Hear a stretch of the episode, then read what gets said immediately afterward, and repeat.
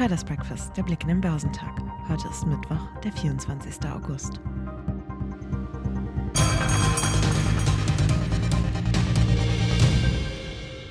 Am Markt wird seit Tagen befürchtet, die US-Notenbank Fed könnte auf dem Donnerstag beginnenden internationalen Notenbankertreffen in Jackson Hole einen aggressiven Ton bezüglich weiterer Leitzinserhöhungen anschlagen, um die Inflation in den Griff zu bekommen.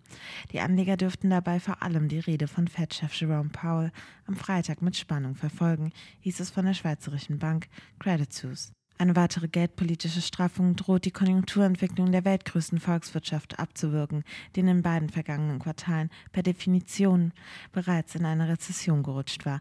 Steigende Zinsen schmälern zudem tendenziell die Attraktivität von Aktien im Vergleich zu festverzinslichen Wertpapieren wie etwa Anleihen.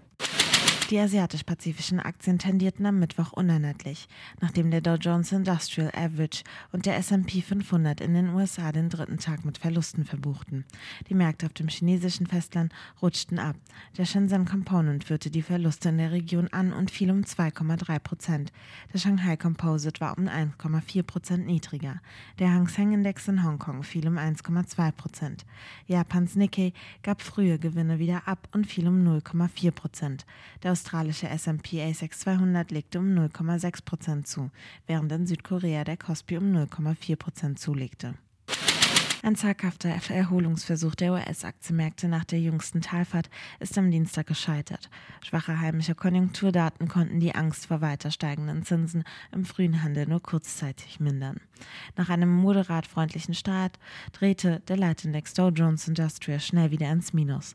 Am Ende verlor er 0,5 Prozent auf 32.910 Punkte. Für den marktbreiten S&P 500 ging es letztlich um 0,2 Prozent auf 4.100 229 Punkte nach unten. Der mit vielen Technologietiteln bestückte Nasdaq 100 hielt sich mit einem Minus von 0,1 Prozent auf 12.882 Zähler nur wenig besser.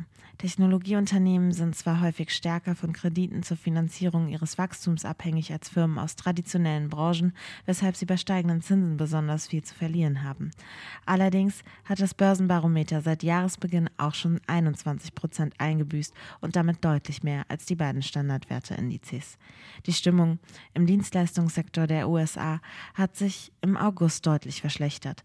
Dies belegt der überraschend deutlich gesunkene Einkaufsmanager-Index vom S&P Global, der zudem den tiefsten Stand seit Mai 2020 erreichte.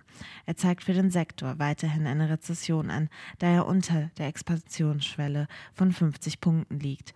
Auch der Einkaufsmanager-Index für die Industrie blieb mit einem moderaten Rückgang hinter den Erwartungen Erwartungen zurück, signalisiert aber immerhin weiter ein Wachstum.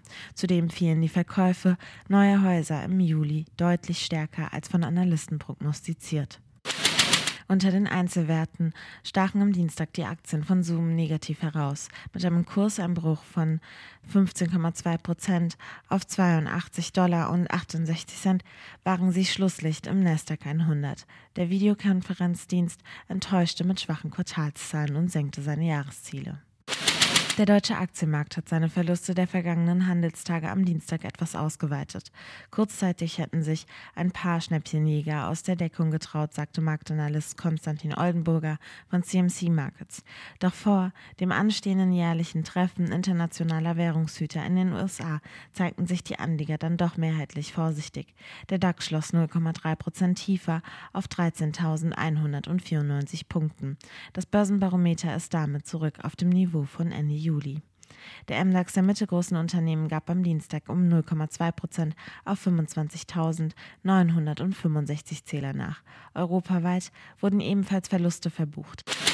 Die Papiere des schwer angeschlagenen Energiekonzerns Uniper erholten sich etwas von ihren kräftigen Vortagesverlusten und legten im MDAX um 4% zu. E.ON stiegen im DAX um 0,3%. Die zwei Energiekonzerne wollen ab 2025 im großen Stil klimaneutral hergestellten Wasserstoff aus Kanada nach Deutschland importieren. Ermutigend wirkte zudem, dass das Steinkohlekraftwerk Hayden von Uniper am Montag wieder ans Netz gehen soll. Zur Wochenmitte sind in Europa keine wichtigen Konjunkturdaten zu erwarten. In den USA werden die Auftragseingänge langlebiger Wirtschaftsgüter und die schwebenden Hausverkäufe gemeldet. Geschäftszahlen kommen von NetApp, Nvidia, Royal Bank of Canada und Salesforce. Der DAX wird heute bei 13.124 Punkten erwartet.